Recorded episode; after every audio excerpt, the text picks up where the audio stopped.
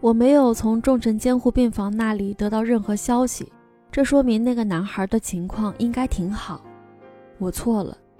这时他们已经遇上了麻烦。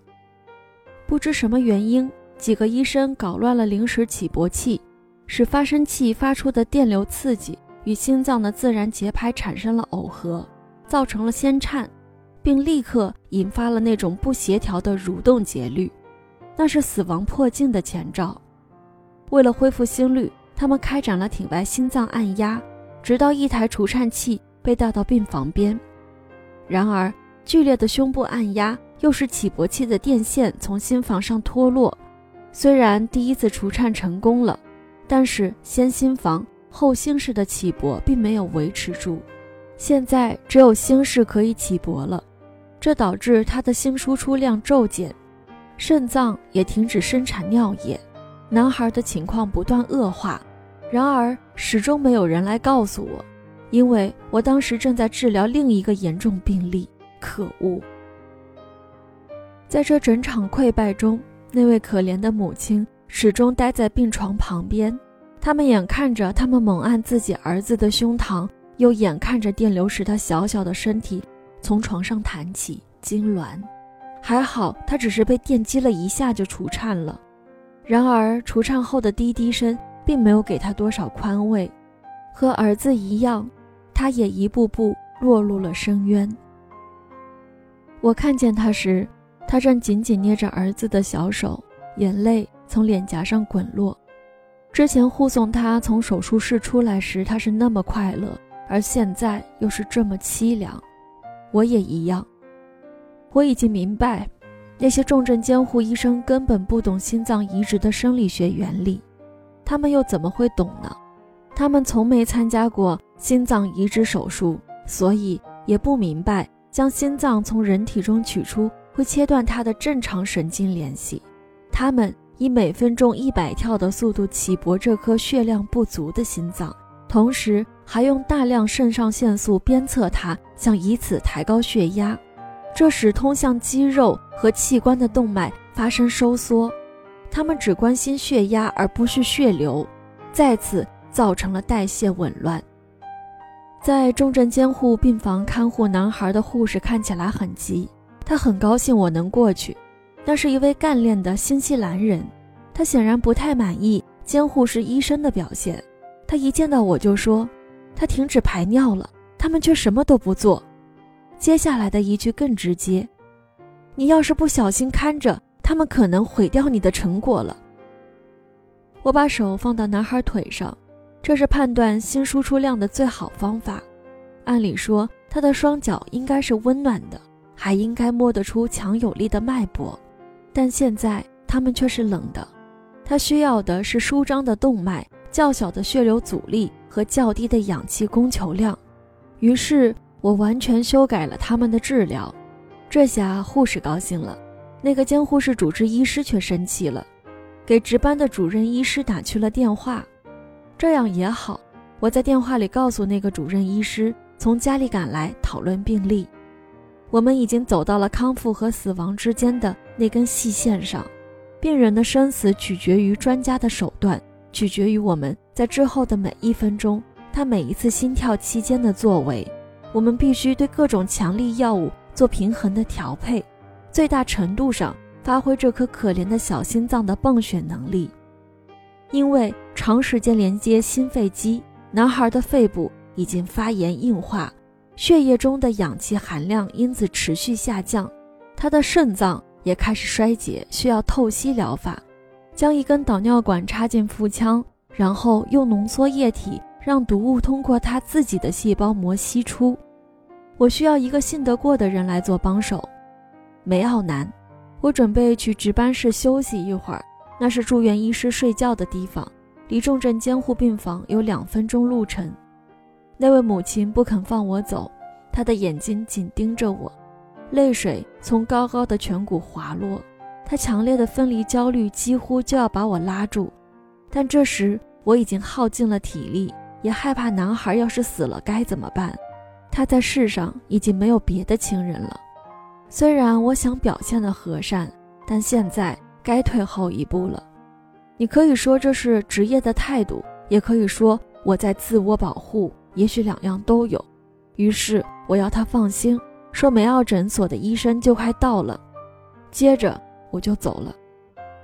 午夜早就过了，值班室窗外是重重屋顶，活动室连着可以仰望夜空的阳台。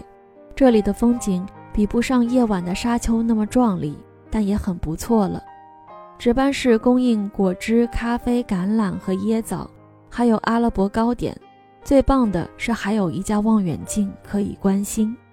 我茫然地望向天空，希望能望见英格兰，望见家乡。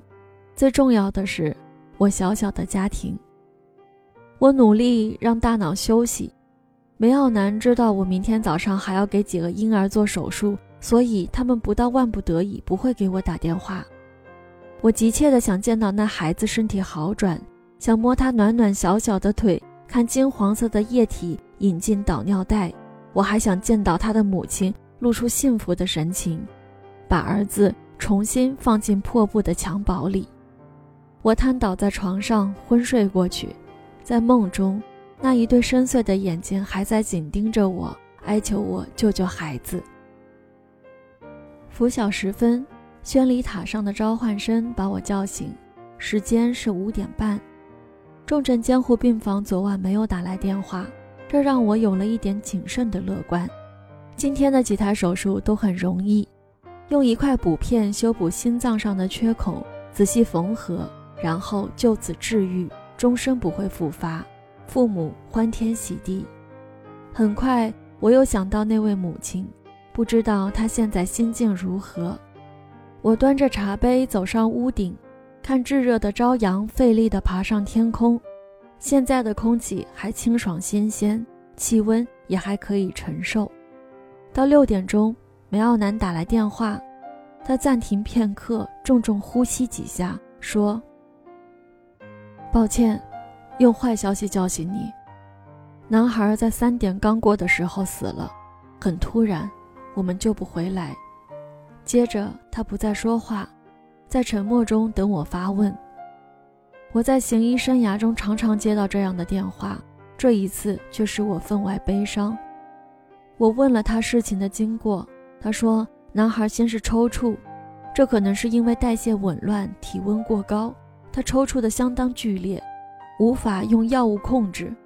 当时他血液里的酸和钾含量依然很高，因为透析还没有开始。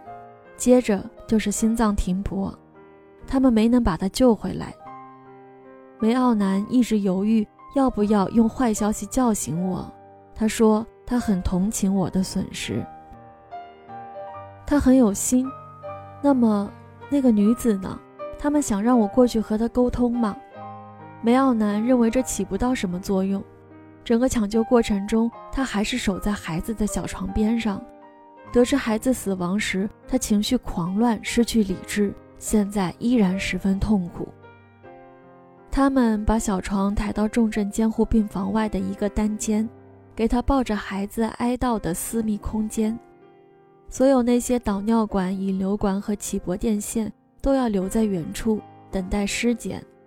我听了很难过，这个没有生命的婴儿身体的每个口子都撑着塑料管，这样一个孩子他怎么抱得下去？这就是心脏外科手术，对我是办公室里的又一天，对他却是世界末日。他像磁石一样吸引我，我却必须远离他。再过一个小时，我就要回到手术室。以最好的状态挽救另一个婴儿，那位母亲和他一样深爱着自己的孩子，真是份见鬼的工作。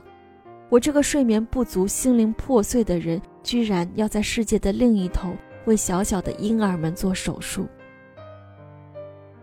我打电话给成人重症监护病房询问那个重伤病人的情况，就是那个鲁莽驾车撞死另外一个司机的男人，他倒恢复得不错。他们正准备唤醒他，给他撤掉呼吸机，真是讽刺。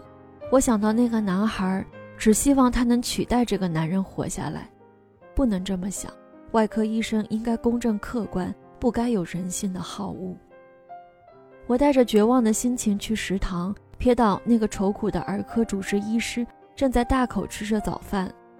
我的第一反应是不想见他，但这不是他的错。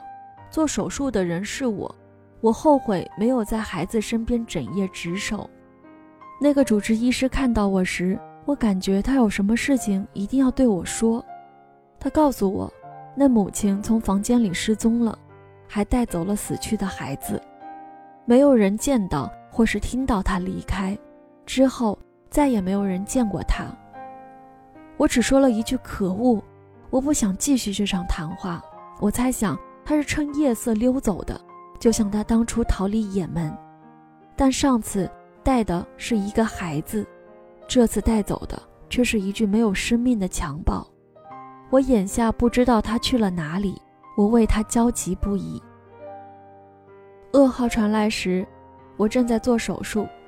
沙特方面的职工来医院上班时，发现了他们两具没有生命的躯体，躺在塔楼底部一堆破布中间。他从孩子小小的身躯上拔掉了输液管和引流管，然后纵身跃入虚无，到天堂追赶他去了。眼下，他们都被送进阴冷的太平间，在死亡中再也不分离。身为医生，这是百分之两百的死亡率。如果这是小说，大多数作者写到母亲自杀在塔楼底发现两具尸体，就会结束这场悲剧。这是两条脆弱生命的毁灭式结局。然而，真实的心脏外科手术不是肥皂剧。工作还未结束，太多问题还没有得到解答。经我手术的病人尸检，我都会参加。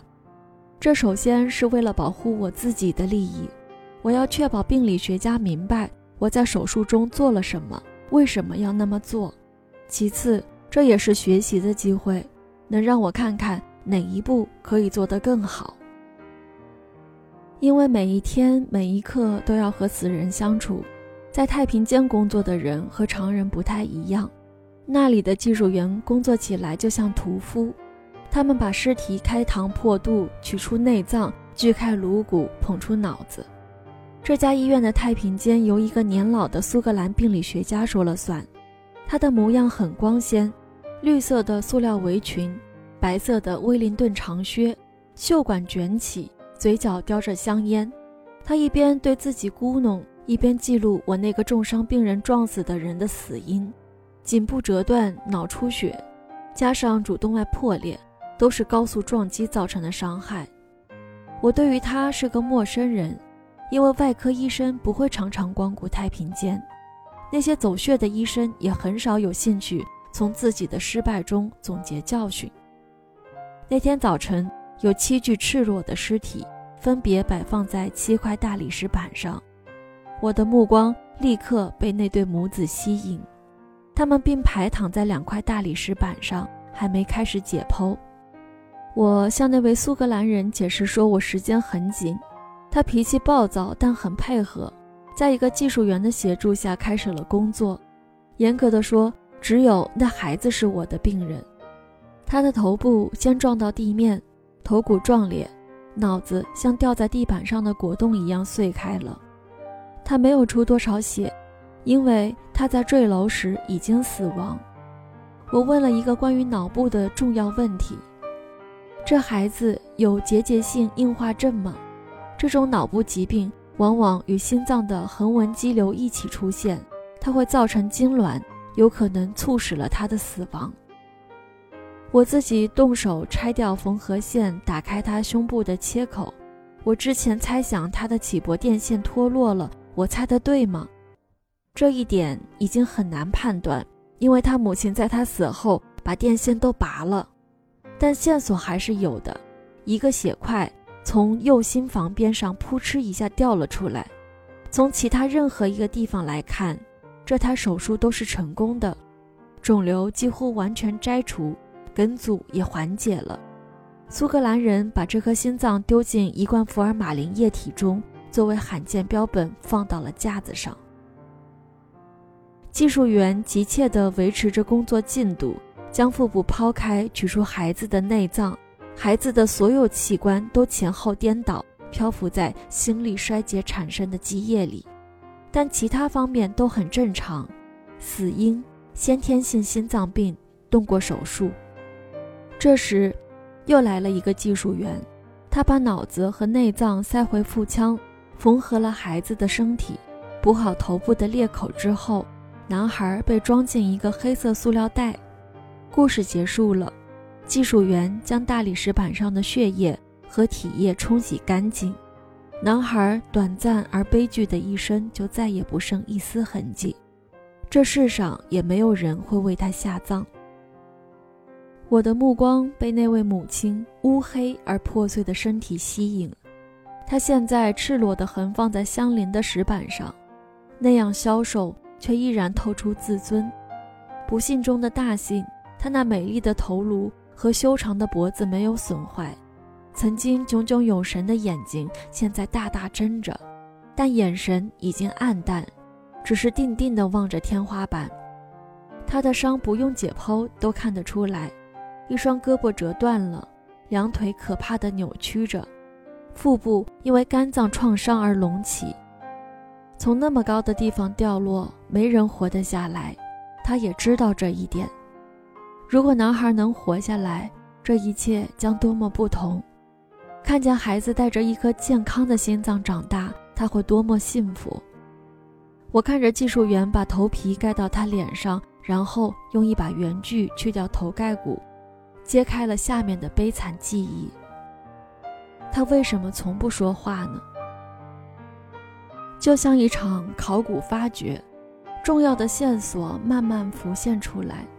他的左耳上方有一处愈合的颅骨骨折伤口，硬脑膜和下面的大脑都受到了破坏，其中就包括大脑皮层上负责说话的布洛卡区。苏格兰人将他柔软的脑子切成薄片，伤口更加显明。他一直延伸到脑的深处，切断了通向舌头的神经。这都是他在索马里遭遇绑架时留下的伤口。他能活下来真是幸运，这伤口也是他始终不曾说话的原因。他能理解语言，却无法反馈。我已经见得够多了。我不想再看到他被挖出内脏，生命之血溅在太平间的石板上。我也不想看到他破裂的肝脏和折断的脊椎。他死于内出血，但我记得当时心想，他还是死于致命的头部伤比较仁慈。他最好在索马里就死掉，这样就不必再到也门南部受苦了。我感谢苏格兰人的配合。然后回到手术室里，我的那方天地。我希望今天会好过一些，我等不及要做点好事了。